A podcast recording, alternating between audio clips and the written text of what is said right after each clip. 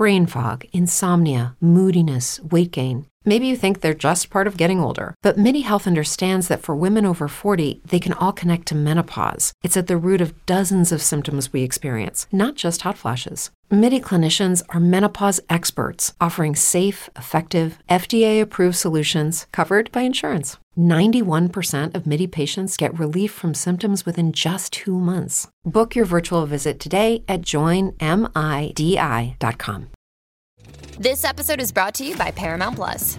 Get in, loser! Mean Girls is now streaming on Paramount Plus. Join Katie Heron as she meets the plastics in Tina Fey's new twist on the modern classic. Get ready for more of the rumors, backstabbing, and jokes you loved from the original movie with some fetch surprises. Rated PG 13. Wear pink and head to ParamountPlus.com to try it free.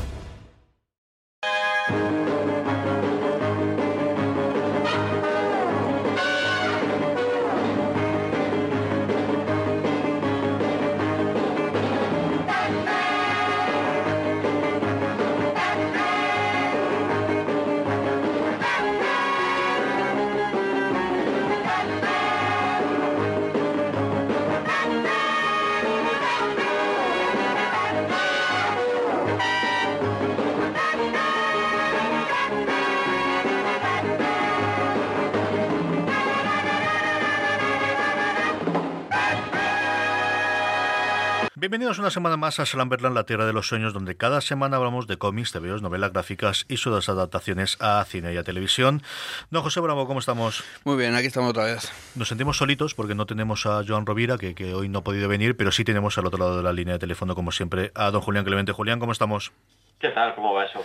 Muy bien, eh, esperando, eh, bueno, 50 programas a lo tonto, lo tonto. Hoy queríamos hablar un poquito de ello. 50 programas ya. 50 con este. 50. 50. Eh, como Joan estará en el próximo, yo creo que podemos dedicarle la parte gruesa del programa de, de la semana que viene a hablar un poquito y echar la vista atrás y ver lo mayores que somos y, y cómo hemos cambiado en dos años, ¿no? Y hoy hablaremos de, de Donny Coates, que Julián quería eh, contarnos el, todo lo que está haciendo este buen hombre de, de cara a lo que va a venir. Pero antes, como siempre, empezamos con las noticias. Nos falta Joan, como os decía, eh, así que empezamos con José Bravo. Vale, sí, es, es, te voy a decir, como no tenemos a Joan, no tenemos las, las noticias culturetas. Sí, eh, porque además no me ha, me ha dicho, yo te las mando antes y para que las leas tú, y, y salvo que sea cosa de última hora, yo creo que no han llegado. No, pues eso, para leer sus noticias me tengo que poner las gafas de pasta y todo eso, yo paso de ese tema. Yo, a- a- yo voy a empezar con una noticia buena, que es que se, va, se empezará a grabar la próxima película del remake de Los Masters del Universo. Has visto mis noticias, son culturetas de verdad.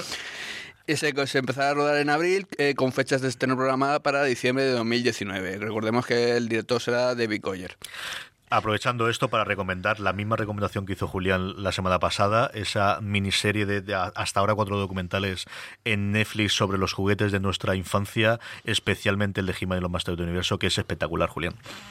Sí, sí, muy divertido, tenía momentos absolutamente hilarantes y más allá de eso una historia, una intrahistoria de cómo se hicieron He-Man, eh, Skeletor, el castillo de Grayskull, todo eso, que es alucinante. Yo disfruté muchísimo, que nadie se lo pierda. Y, Sí. tam- y también hablando un poquito de, de esa maravillosa película que hicieron, y es muy divertida también la parte de comentario de la película en su momento. Ojo, que, ese- que esa, esa película eh, la tocan muy por encima, pero eh, hay otro documental, eh, Electric Boogaloo creo que era Sí. el, el título, sobre la historia De la Canon, Ujú. que es absolutamente alucinante cuando hablan de esa película, las decisiones que toman, cómo se concibe, eh, mucho más divertido que ver la, la propia película en sí. Ese documental es espectacular. No sé dónde estará en streaming en España, lo buscaré a ver si lo encuentro y, y posiblemente lo recomiendo fuera de series, pero yo recuerdo pasármelo pipa viendo ese documental. Es que lo de aquella película tiene de estudio, ¿eh? O sea, Sí, sí, sí, sobre todo, eh, hablando de, de la serie esta de, de los temas de, de, de Toyota Midas, eh, el capítulo de los Masters del Universo, a mí es que me toca mucho personalmente, yo crecí con los Masters del Universo y casi lloro con, viendo ese episodio, pero cuando hablan de la película, es que es verdad, o sea, es que es- todas las decisiones fueron malas. O sea, tienes un universo con, con multitud de personajes y no pones a, a ninguno que se parezca al, al original, no, no, enten- no entiendo nada de aquello. Pero bueno, seguimos con, con noticias. Y por cierto, esta noticia que acabo de dar, que se está grabando la- el nuevo remake o nueva película de Master Universo, yo no sé si tomármela como buena o mala noticia. Siempre es bueno que se, que se vuelva a revivir un poco la- la- el tema de los Master Universo, que la gente lo conozca, las nuevas generaciones y demás. Eso, eso siempre va a ser bueno. Otra cosa es que a ver qué puede salir de aquí. Yo es que creo que hacer una película de Master Universo con imagen real, con actores, es de las cosas más difíciles que puedes hacer en este mundo. O sea, hacer algo, mm, hay que ser un poco, un poco realistas y hacer algo digno con esto, con este universo es un poco difícil, ¿eh? Yo tiraría más por el tema de animación, pero bueno, ellos mismos, vamos a ver qué sale de ahí. Animación, stop motion y con los muñecos clásicos. Exactamente, sí. bueno, seguimos. Eh, bueno, eh, vamos a seguir con una noticia de Marvel. Es que Marvel ha anunciado que eh, recupera los derechos de Conan para 2019. Es decir, los, próximos. Hace muchísimo tiempo, eh, Marvel tenía los derechos de, Conan. Luego los recogió estos derechos Dark Horse, que hasta el día de hoy tiene los derechos de Conan y sigue sacando sus cómics, por cierto, una última época bastante, bastante buena. Y en 2019 Marvel ya ha anunciado que recupera esos derechos, o sea que Conan vuelve a casa. Eh, esto se suma ya al hecho de que hace poco, en 2014, le, quitó también los derechos a Dark Horse de Star Wars, o sea que Marvel está dando cada puñetazo a, Dark Horse por, uno y por otro lado, que madre mía, lo está dejando un poquito, un poquito tocado, la verdad. Pero bueno, vamos a ver, vamos a ver qué sale todo eso. A mí lo que me llama muchísima atención es que Marvel anuncie ya con un año, un año vista que ha recuperado los derechos, lo que creo que es una manera todavía de mm, ir un poquito más a, a, hurgar en la herida, por no decir a joder, a Dark Horse eh, directamente, ¿sabes? Pero yo creo que anuncian las cosas cuando las tienes, ¿no? Y al final, sí, esa parte, pero si lo tengo ya, pues yo ya te lo digo que lo tengo. Y lo que esté sacando ahora no sirve para nada porque lo que luego no será lo que saque yo el año que viene. Sí, eso está, esto está bien. Bueno, esto es una noticia que, estas que, que Julián sé que no la va a dar porque le va a doler, y es que Michael, eh, Michael Bendis eh, debutará en DC en el Alto Comic número 1000. ¿Vale? El Alto Comic número 1000, sabéis que va a ser un tapadura con varias historias y demás, aparte del equipo creativo que está actualmente, van a haber historias cortitas, y una de ellas la va a hacer Bendis, que va a ser su, eh, su debut en el, en el universo DC. Seguimos, es que se, tenemos ya fecha para el primer número de la continuación de 300 de Frank Miller. Dices, ¿por qué Frank Miller? Pues sí, pues porque, porque quiere, el hombre hace lo que le da la gana y... Hay que pagar facturas, bravo, hay que pagar facturas, esto es no vas, a decir que le falta dinero a este hombre, ¿no? Eh, yo creo que al final, eh, eh, es que no sabemos cuál es la situación. Hoy, ayer leí un artículo maravilloso en The Ringer que era el Monte Rushmore de los actores que tienen que pagar facturas. Entonces salían distinta gente que tenía una carrera más o menos buena en Hollywood y en un momento decidieron que quizás lo de ganar dinero tampoco es mala opción, ¿no? estaba muy cachondo, muy bien escrito y me gustó mucho. Y aquí exactamente lo mismo, yo qué sé, al final tiene que hacer es su decisión, es su historia, él quiere hacer una segunda parte, pues nada, vamos allá. Y es que 4 de abril aparecerá la primera, el primer número de, de esta serie. Y nada, vamos a ver qué, tal esto. Yo eh, sigo siendo muy fan de Frank Miller y lo último que ha hecho también me, me encanta. Hay cosas que me alucinan, incluso me gusta Holy Terror, que creo que soy de los pocos que le gusta eso, aunque sea... Mm, tú, tú.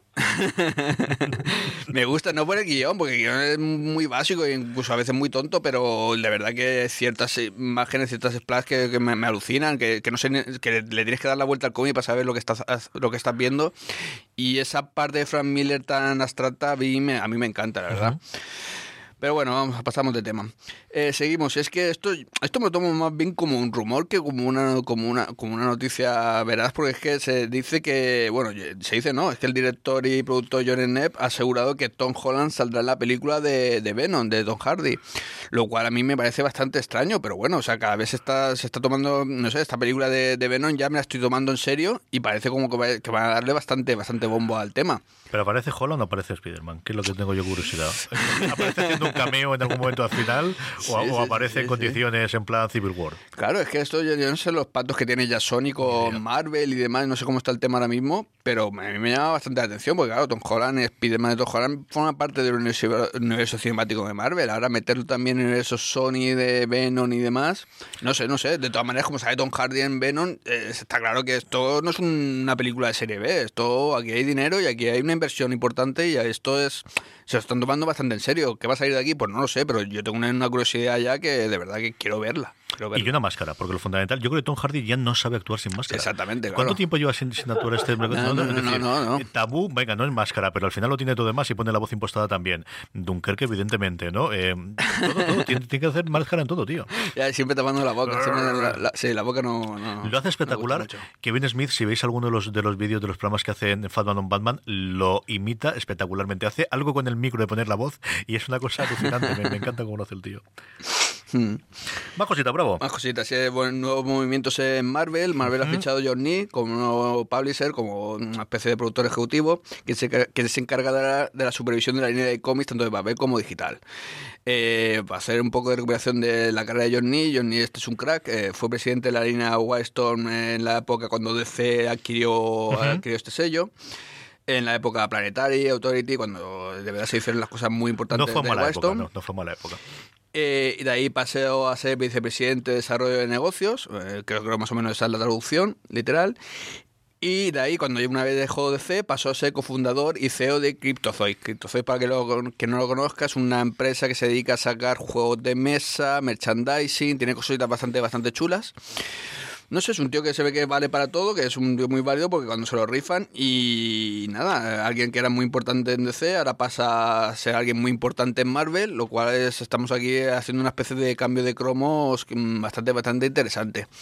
Todo esto, esta noticia siempre se junta con el, bueno, viene un poco con la relación de los últimos eh, números de ventas del año 2017. Marvel sigue siendo el líder, eh, no, no, tiene, no hay color, pero sí que es verdad que DC eh, le ha comido un poquito de terreno en, ventas y demás. Un poquito, ¿eh? Marvel sigue siendo el líder. Entonces, nada, pues Marvel antes de, que, de, caer del todo quiere, quiere hacer cambios y esto es uno bastante importante. No sé si Julián quiere decir algo al respecto. Mm, básicamente lo que tú has dicho. A ver, eh, John Nee es el tío que hizo que White Storm fuera, pasara de ser los típicos tebeos de, de Ghibli de, posturitas a ser los tebeos que te tenías que comprar. Eh, no hay más que ver la agenda que tenía White Storm entonces para imaginar lo que podría ser este hombre si tiene las manos sueltas en, Marvel y si pone su, agenda a disposición de, los editores. Muy buenas perspectivas con él por aquí y, la sensación de que se lo están tomando muy en serio, de que le están viendo verdaderamente las orejas al, lobo, que no han esperado, como tú decías, a darse la gran leche y eh, que, quieren, que quieren resurgir antes de terminar de caer. Hmm. Y bueno, para terminar, como siempre estoy dando noticias americanas y demás, que para mucha gente pues les da un poquito igual, pues, he decidido dar un poquito, un par de noticias rápidas de, de, publicaciones que se van a hacer aquí en España. Por un lado, Panini, eso son noticias, noticias recomendaciones. Panini va sacado ya el 100% Marvel en tapa dura de generaciones, lo cual recomendé ya en su momento y creo, creo que, que merece bastante la pena. Es una manera de, de unir el pasado y el presente de Marvel antes de que vuelva otra vez al pasado. Y, nada, me parece bastante interesante. A mí la mayoría de historias me gustaron bastante, algunas muy, muy buenas. Y me parece una manera de, reivindicar a los nuevos protagonistas del universo Marvel, a los más jóvenes, pero al mismo tiempo de, recuperar y de reconocer todo lo que lleva detrás, eh, los que de verdad nos gustan, que son los originales, los, los Hulk antiguos, eh, bueno, todos los, los, los, personajes originales, vamos. Eso por un lado, y otra, ahora una noticia de, CC, y es que eh, ya, ya está en una, tienda de cómics el nuevo, de, nuevo cómic de Tom King, y Mick Gerards, que es Mr. Milagro. Me suena muy, muy raro de Mr. Milagro, Mr. Milagro, de verdad te lo digo. Mr. Milagro, de, nada, pues ahora Mr. Milagro. Mr. Milagro eh, ya está, en la, está a la venta en las tiendas y es también un cómic muy, muy recomendable. Muy bien, pues ahí hemos tenido un pupurrí de noticias. Don Julián Clemente, lo primero y empezamos es que eh, está la cosa tranquila en Fox, ¿eh? Sí, yo creo que se empieza, se empieza a notar que, les ha comprado Disney, por más que no se oficialice la venta hasta dentro de 18 meses, porque por todos los mm, todas las disposiciones legales que tienen que darse para, que esto eh, sea efectivo. Bueno, el caso es que han removido por completo todo el calendario de, estrenos relacionados con, con Marvel. De esta manera, lo más impresionante es que Nuevos Mutantes salta del 13 de abril, es decir, pasado mañana, al 22 de febrero. 10 meses. Madre de Dios. 10 meses. Eh, la excusa que están dando es que se quiere evitar solapamientos con masacre en algunos mercados. Yo la verdad es que si quieres evitar que se solape algo, no, no lo mueves 10 meses, lo mueves a lo mejor eh, un mes, pero no 10 meses. Eh, estoy muy, muy sorprendido por este, por este cambio. Eh, Masacre también cambia de mesa, de, fecha, lo que pasa es que se adelanta simplemente dos semanas. Antes estaba en el 18 de mayo. Eh, ah, no, no, perdón, se viene al 18 de mayo. Y va a ser una semana después del estreno de la peli de Han Solo. No sé si ahí. No sé muy bien, no sé muy bien a qué obedece, a qué obedece eso porque, porque la peli de, de Han Solo es de imaginar que irá bien. Y lo que no va nada bien es eh, la peli de Gambito. Se va del 14 de febrero al 7 de junio y se ha caído Gore Verbinski, que era ya el enésimo director que le faltaba por caerse esta película, con lo cual esto, esto pinta mal. A mí me da la, me da la, la sensación que a priori Disney no iba a tocar nada del calendario, iban a seguir más o menos con las cosas que estaban establecidas, pero eh, ya se está viendo que no. Yo creo que Gambito, como contractualmente se puedan salir, yo creo que el problema fundamentalmente será, será la, gente que ya tienen para delante de la pantalla. Yo creo que esto lo cancelan. ¿eh? Y luego lo de nuevos mutantes es lo que me ha sorprendido. Es decir, aquí o van a meter la tijera o hacen una versión B o 10 meses. Es una barbaridad. Es decir, te da tiempo a hacer una edición nueva con la pasta que ya se han tenido que gastar en publicación. O sea, lo tonto, lo tonto, eh, es una película que ya esperábamos. De verdad que era de las cosas que tenía yo ganas de ver este, este primer trimestre, ver esta cosita de terror que nos estaban montando. Es una cosa loca, es que muchos en redes ya estaban haciendo bastante ya bastante difusión del tema y demás. Es que estaba ahí, tercer abril estaba casi caí ya. Y em, ya te digo, en redes hay un montón de imágenes y demás, de, de hecho bastante llamativas sobre el tema. No sé, eso es bastante sorprendente. A ver, el 19. Y luego lo dejan solo, yo creo que es la gran incógnita de, de a ver si al final Star Wars les, supone o aguanta la película después de todos los cambios que ha tenido y a lo mejor ahí sí que están viendo que, que es un momento para masacre, que al final bueno pues tienes la calificación de, de, mayores de 18 años y que, quizás no tienes exactamente el medio público, aunque yo creo que sí, ¿no? A ver qué ocurre. Va a ser unas semanas... Sí, sí, yo creo que va a ser dos semanas. Han Solo van a ir a ver críos, básicamente, y, luego, los fanboys de Star Wars de toda la vida. Mm. Y ya, Masacre van a ir a verlo críos y fanboys de Marvel. no, no, hay más, es que el público coincide por completo. Sí, yo tengo curiosidad por ver esa, el box office de esas dos semanas, especialmente el de el de Star Wars, ¿no? Que, yo creo que las, las canónicas les han funcionado muy bien, evidentemente. Otra cosa ya la público y el comentario de la última película. Yo creo que Rock One no le funcionó tan bien como ellos esperaban y, esta puede ser el primer toque de piedra. Sí, de hecho yo creo, quería preguntaros, ¿qué, qué esperáis de Han Solo, de esta película? Yo es que no sé de Rogue hasta qué punto los números salieron y demás, pero en esta ya se está, bueno, ya estaba ya los típicos rumores y demás por internet que se estaban preparando ya por si fuese un fracaso, no lo sé, ya veremos. Yo tengo todas las dudas, es decir, el protagonista yo lo conozco, a mí me gusta muchísimo el, el eh, bueno, pues el, el, coprotagonista, a ver qué peso tiene al final eh, el, creador de Atlanta, que se me ha ido totalmente ahora el nombre. Daniel Glover. Eh, retomando el, papel. Y luego, hombre, a mí Ron Howard es un tío que me gusta de director, pero claro, es que lo han metido de calzado a la última hora para arreglar el desaguisado. Entonces, tiene tantísimos problemas previamente y las experiencias de cuando entra alguien a mitad, pues al final es salvar los muebles y tratar de apagar fuegos, que no lo sé yo creo que la veré, pero, pero por ejemplo, apretaré mucho más, desde luego, la segunda de Masacre. ¿Qué crees que es día? Sí, yo lo que tengo, eh, yo a mí me pasa igual que a ti, o sea, que tengo lo que yo lo que quiero ver, sobre todo a Danny Glover, o sea, como, como Lando. Eh, y eso es un poco llamativo porque la película se llama Han Solo, o sea, y tenemos un protagonista que nadie conoce, que ya empieza a haber dudas sobre su actuación y demás, o sea, que vamos a ver un poquito cómo va el tema, no sé. Hablando de Danny Glover, tenemos confirmación de la segunda temporada de Atlanta, se estrenará en marzo. Me alegro, me alegro. A mí, la primera me encantó. Esa, tenemos que hacer el recap para fuera de series, que a ti a, mí nos gusta mucho. A ver si sacamos tiempo y podemos hacer algo, pero tengo ganas de comentarla. A ver si la vienen aquí. Más cositas, Julián. Pasamos un poquito a, la parte de, bueno, eh, de DC, ¿no? Y hablamos un poquito de Fast Point. Sí, ya tenemos director, que, que se había marcado Rick Famu ahí se lo digo, Famuyiwa se había marchado y los guionistas de Spider-Man Homecoming, que son Jonathan Goldstein y John Francis DeLay, pues eh, han firmado para dirigir Flashpoint. Eh, a mí casi me parece que están enviando un mensaje, ¿no? Que, el camino a seguir era que, Flash era un poco el Spider-Man en, la peli de la Liga de la Justicia y que van a seguir por ahí, que, van a hacer una especie de Spider-Man velocista, lo cual a mí me parece estupendo. Sí, yo estoy totalmente contigo y, empezamos a ver cada vez más esto del equipo de dos directores, ¿no? Yo creo que luego a nivel interno cada uno tendrá sus labores y uno se agarra más la producción, otro más del rodaje, pero empezamos a verlo, antes era una cosa muy lado y teníamos los Wachowski o las Wachowski actualmente y, los Cohen y poquita cosa más, y ahora este tándem, sobre todo en las películas de, superhéroes o adaptadas de cómics, empezamos a verlo bastante, ya tenemos como tres o cuatro parejas con, con esta dirigiendo películas.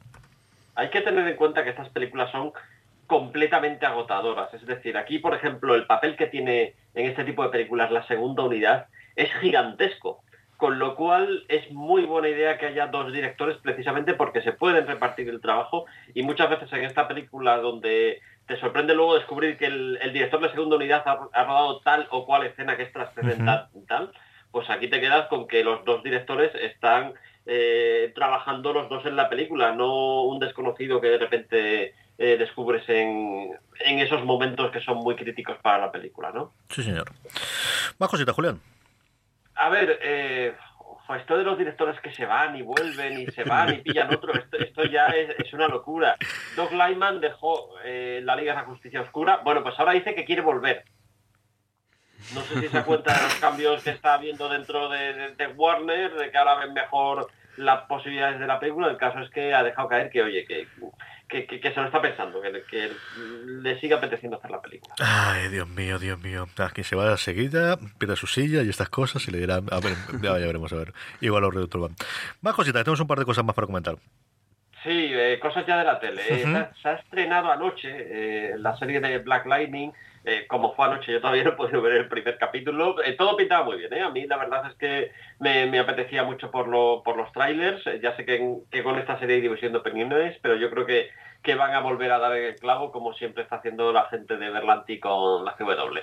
Va de un héroe, un héroe que regresa tras nueve años de ausencia y el protagonista es Chris William, que llena, llena muy bien las mallas de What's better than free money? How you choose to spend it, of course. Right now, open a new CQ checking account and we'll give you $250 to spend however you like. Upgrade those headphones, splurge on concert tickets, or maybe upgrade to ad free streaming. The choice is yours. And extra cash isn't all this credit union offers. Do your banking, build credit, and invest in your future. All with CQ. Visit SeekUMD.org today. That's S E C U M D.org today. De Blacklight. Sí, señor. Aquí en España lo podremos ver a partir del 23 en Netflix. Esta es de las series que ha comprado Netflix los derechos internacionales, como lo ha hecho con Star Trek Discovery o con The Good Place, y es parte del acuerdo. Y aquí, como os digo, va a llegar un poquito eh, atrasado, pero semana a semana, empezando por este 23 de enero, tendremos todos los episodios de Black Lightning y luego un poquito más adelante en el programa os hablo de ella. Otra cosita sobre las series, eh, ya estoy comentando que, Flash esta temporada está que se sale, cada episodio es flipante. Y bueno, ahora se han metido, esto a lo mejor es un poquito spoiler, eh, pero bueno, ya ha pasado bastante desde que empezó todo esto, así que eh, más o menos la gente estará al loro, que hay un juicio contra Barry Allen, un juicio muy trascendental. Y lo más interesante es que están adaptando la que fue la última historia clásica de Barry Allen, que era precisamente eh, un juicio contra él, eh, que fue eh, narrado además durante todo un año por Cary Bates y Carmine Infantino. Recuerdo que, el final feliz era, era un final como, sí, esto es un final feliz, pero esto continúa en el número 8 de Crisis, donde ya sabemos que murió Barry Allen así que no era un final tan, tan feliz. Y me ha, sorprendido que esta historia, que es muy de culto, porque realmente en aquella época, a mediados de los 80, ya nadie le interesaba eh, Barry Allen, eh, la hayan recuperado para, llevarla un poco a la pequeña pantalla, haciendo muchos cambios, evidentemente, pero ahí, ahí está. Y por último, uno de estos sitios que tengo que visitar, ¿no? Sí, hay un hotel en Glasgow, que es el Radisson Red Hotel, eh, que está decorado con dibujos de Frank Whiteley en cada habitación. Es decir, este tío se ha ido metiendo en cada habitación del hotel y ha hecho un dibujo, pero no un dibujito en una esquina. No, no, no, no, no tú ves las paredes es que ha llenado las paredes con sus dibujos, hay que ir. Yo me lo apunto, pero además Glasgow, yo he estado una vez y me encantó. Me, mira que todo el mundo me decía que Edimburgo realmente la bonita y yo volví enamorado de Glasgow. También fue un viaje con mi mujer, fuimos a, un concierto que, ella tenía muchísima ilusión por ver y es una ciudad que me, me, me, fascinó, yo no la esperaba así y mira que solo vimos la ciudad, que ya el entorno tiene que ser magnífico. Mira, me lo apunto a ver si la próxima vez podemos ir a ver, porque ya te digo yo que cuando estuve no estuve en el Radisson Red este que me comentaste aquí. Un, apunte, eh, ¿hay imágenes de estas habitaciones? En internet, que yo he estado buscando y no encuentro nada. Sí, sí, Mira, en el enlace del guion tiene. Vale, vale. Solo hay una imagen, pero ahí tienes. Ahí tienes echarle, echarle un ojo, tengo, curiosidad. Y es alucinante. Es eso, alucinante. Eso por un lado. Y por otro lado, un apunte también sobre lo que lo has comentado sobre Flash, que me, me, me, sumo a la recomendación de esta temporada. También he visto hasta lo que es el parón de que, que empieza cuando empieza ya lo de juicio y demás. Y la verdad es que es una, una, de las mejores temporadas sin duda y sobre todo es un acierto creo que es lo del malo. El malo, sin dar, sin hacer spoilers y demás, es un acierto que ya no sea un velocista y que, y que sea alguien... En realidad sí lo es, lo que pasa es que con esto también estamos haciendo trampa, ¿no? Ya, ya, pero bueno. sí, sí, es un, no sé, es una pasada. Creo que, es de las temporadas más interesantes y de verdad que es, han aprendido de los errores, de poner todo, de, de poner énfasis en el tema dramático y es bastante, bastante divertida. Muy bien, pues hasta aquí han llegado las noticias de la semana. Es el momento del por qué suena esto. Antes del con el de esta semana, que ha sido bravo, eh, Julián, ¿por qué pusimos la semana pasada Génesis? Pues era The Lamb Lies Down on Broadway de, Genesis, como tú decías. Esto fue el último LP de, Peter Gabriel al, frente. Era un LP espectacular, doble, eh, una de estos conceptuales, discos conceptuales que contaba una gran historia a lo largo de, de 90 minutos. Y bueno, esta era la canción con la que se empezaba y es una de las canciones que están incluidas en el Awesome Mix que está haciendo Jerry Dugan en, Guardianes de la Galaxia. El número de los Guardianes de la Galaxia está titulado con, una canción. Tienes que leerte luego el TVO para entender la relación. A veces la relación es muy es muy etérea y a veces te encuentras pues cosas como Drax haciendo de Clarence Clemos, como en el último episodio que, se ha publicado. Eh, pero la verdad es que una de las canciones que citaba era esta y me pareció una buena excusa para traer a Genesis. Muy bien, pues ahí tenemos la razón. Esta semana es don José Bravo el que la elige, ponemos el por qué suena esto y a la vuelta Julián nos habla de Tony Cates.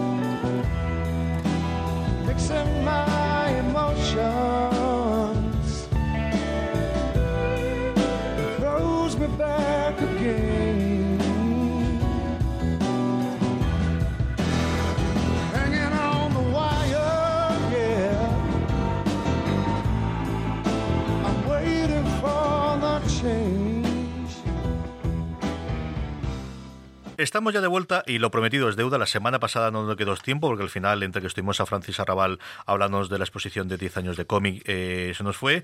Pero Julián tenía mucho interés en eh, acercarnos a la obra de, un autor bastante desconocido hasta ahora que está cogiendo a Marvel eh, y revolucionando todos sus números, que a partir de ahí has leído. Háblanos de dónde ha aparecido este Donny Case, Julián.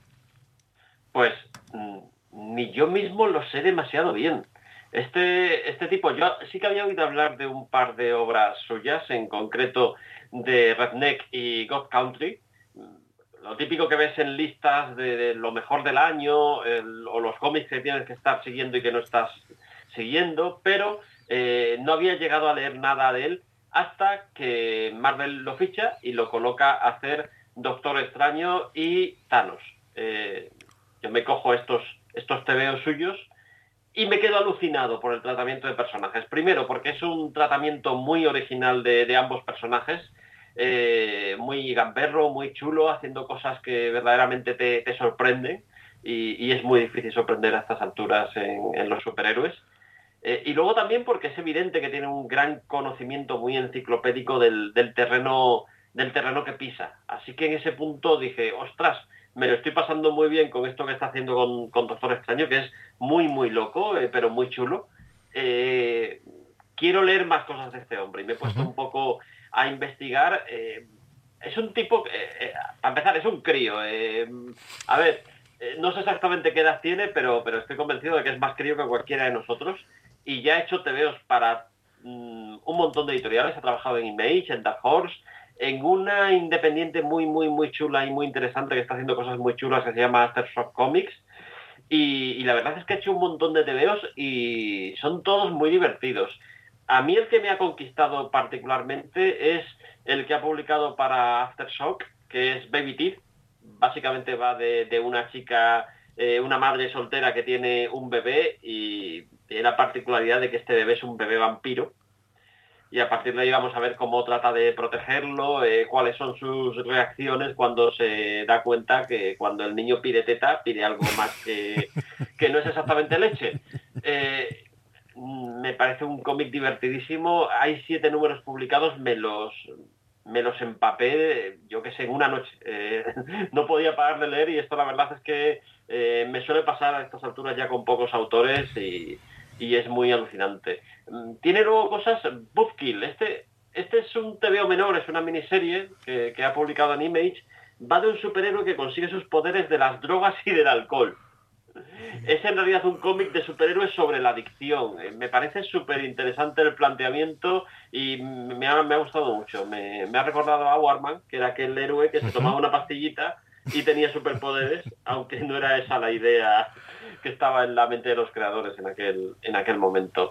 Luego tiene Ghost Fleet, que esta ha sido dos miniseries que, que se ha reunido en un único tomo después. Es una historia de acción brutal que va en principio te presentan a los que son los guardaespaldas de un camión, que parece que es un camión que transporta algo muy importante, y de ahí deriva a una historia posapocalíptica. Eh, este tío parte de argumentos que son muy, muy sencillos en apariencia, y luego hace cosas con él que, son bastante flipantes y que sorprenden muchísimo. Otro veo gracioso, yo creo que es de lo más cómico que, tiene, es de Paybacks. Estos son una especie de cobradores del frac de los superhéroes. Lo que te viene a decir que hacerte superhéroe no sale barato porque tienes que conseguir los poderes, tienes que hacer el traje. La base secreta, que cuesta un puñado, pues ya sabemos cómo está el, suelo, el precio del suelo. Con lo cual, hay unos tíos que financian a los superhéroes y que luego van, van a cobrarse una pasta a partir de ahí. Y los que sí es verdad que son el gran éxito eh, de Donny Cates, y a mí me parece que es, eh, son los dos TVOs por el cual entra en el, punto de mira de, Marvel. God Country, eh, ellos mismos en Image lo definen como una mezcla de American Gods y Soder Bastards. Va, va, un poco por ahí. Es qué pasa cuando los dioses modernos utilizar la tierra como campo de batalla. Eh, muy, muy espectacular. Y Redneck, que, a mí también me ha recordado mucho a Jason Aaron, eh, va de vampiros en el sur de Estados Unidos, pero aquí viene lo gracioso, que es que no comen sangre humana, así que se tienen que dar mil vueltas para ver cómo se apañan para estar alimentados. Eh, después de haber visto, repasado, echado un vistazo a todo, a todo esto, la sensación que tengo es que es es una extraña mezcla entre cosas que hace eh, Quentin Tarantino, cosas que hace Garcenis, cosas que hace Jason Aaron, que va a ser uno de los grandes nombres de los próximos años y que, mira, Marvel estaba buscando estrellas, pues yo creo que aquí va a tener a una de ellas. Y lo primero que ha hecho es firmarlo en contrato de exclusividad, no sea cosa que tengamos un susto, ¿no? Ahí está, yo creo que ellos, en cuanto han empezado a leer los guiones eh, de lo que está haciendo con Doctor Strange, han debido decir, oye, este tío nos puede hacer un tontín.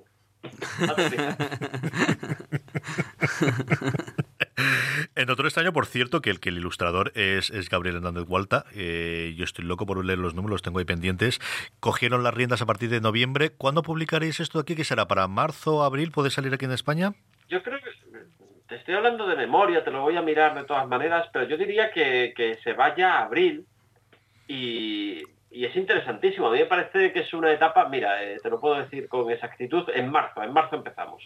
Es una etapa que, a ver, es verdad que solo, solo van tres números en Estados Unidos.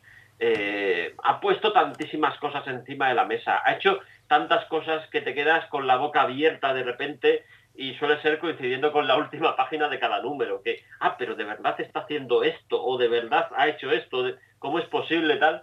Eh, la sensación esa de incredulidad que te queda al final de, cada número, la necesidad de volver a por el, a por el siguiente, yo creo que, va a competir con, con, el planteamiento que hizo Jason Aaron cuando empezó la serie, que también era muy, muy atractivo.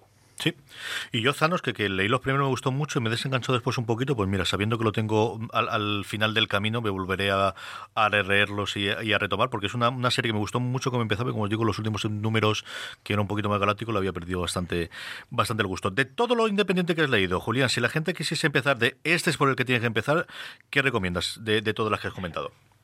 Mm, probablemente estaría entre God Country y Redneck. Lo que pasa es que eh, Baby Teeth reconozco que me ha conquistado, que estoy deseando saber eh, por dónde va a llevar la historia. Me parece una historia eh, podría parecer una historia de terror, pero en el fondo es una historia muy tierna de, una madre protegiendo a su a su hijo y la verdad es que me apetece me apetece mucho también porque me cae muy bien la gente de Aftershock Comics. Están haciendo cosas muy muy muy muy interesantes. Por ejemplo, tienen otro cómic que se llama Animosity que es un planteamiento también, una especie de mundo posapocalíptico, pero el planteamiento es qué ocurriría si un buen día los animales se dedican, eh, se levantan y hablan y piensan como personas humanas. Eh, están haciendo cómics muy, muy interesantes y muy llamativos y, les quiero seguir el ojo.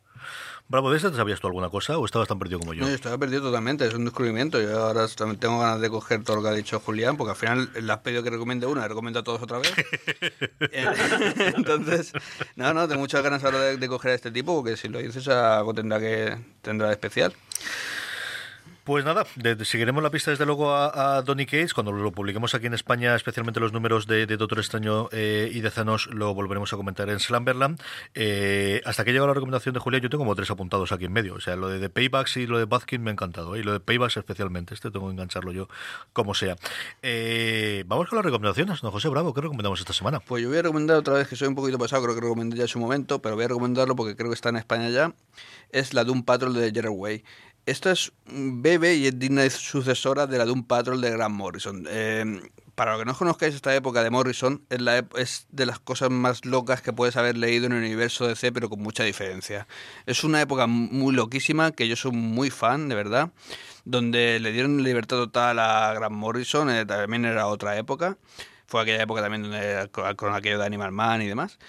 Y de verdad que fue muy, muy loco. Y lo que está haciendo Gerard Way es beber directamente de aquello, eh, darle su toque personal más indie, más alternativo, de, más actual. Y está haciendo una serie que a mí de verdad que me tiene súper enganchadísimo por eso, porque es que es que no te, nunca, nunca aparece lo que te esperas. Eh, entonces es algo muy, muy, muy, muy fresco para, para el día de hoy para, para, para, DC y creo que este sello que se ha creado alternativo se llama Jones Animal o algo así en DC creo que está dándole un toquecillo bastante, bastante moderno al tema y la verdad que me, encanta. Señor Clemente, aparte de todo lo que nos has comentado anteriormente, ¿tenemos alguna cosa que recomendar a nuestra audiencia? Sí, yo voy a, recomendar ahora algo muy comercial. El Peter Parker espectacular Spider-Man de Chip Zdarsky y, Alan Cooper. Chip Zdarsky es, es el tipo que, dibuja Sex eh, Criminal eh, con más Fraction. Luego en, Marvel, por ejemplo, ha escrito eh, Howard el, pato y, lo ha hecho bastante divertido. Y lo que se propone un poco es recuperar el tono, el tono clasicote, divertido, desenfadado de, de Spider-Man en una colección que lo que va a buscar es el Spider-Man básico y olvidarse un poquito de, lo que está haciendo Dan Slott, aunque esté ahí de, de trasfondo. Adam Cooper hace un dibujo muy, muy espectacular y muy fresco de, del trepamuros que no se parece a lo que solemos ver. Mm, eh, impresiona mucho lo que hace este tipo eh, con las panorámicas de, Nueva York. Se, nota mucho que, se ha paseado con una cámara eh, buscando los ángulos imposibles. Y luego han retomado una historia que la verdad es que a mí me ha sorprendido mucho que lo retomaran, el de la hermana perdida de, Peter Parker, que viéramos hace, no sé si dos, tres años en aquella novela gráfica que, que escribieron Mark Waid y James Robinson y que dibujaba Gabriel Delotto.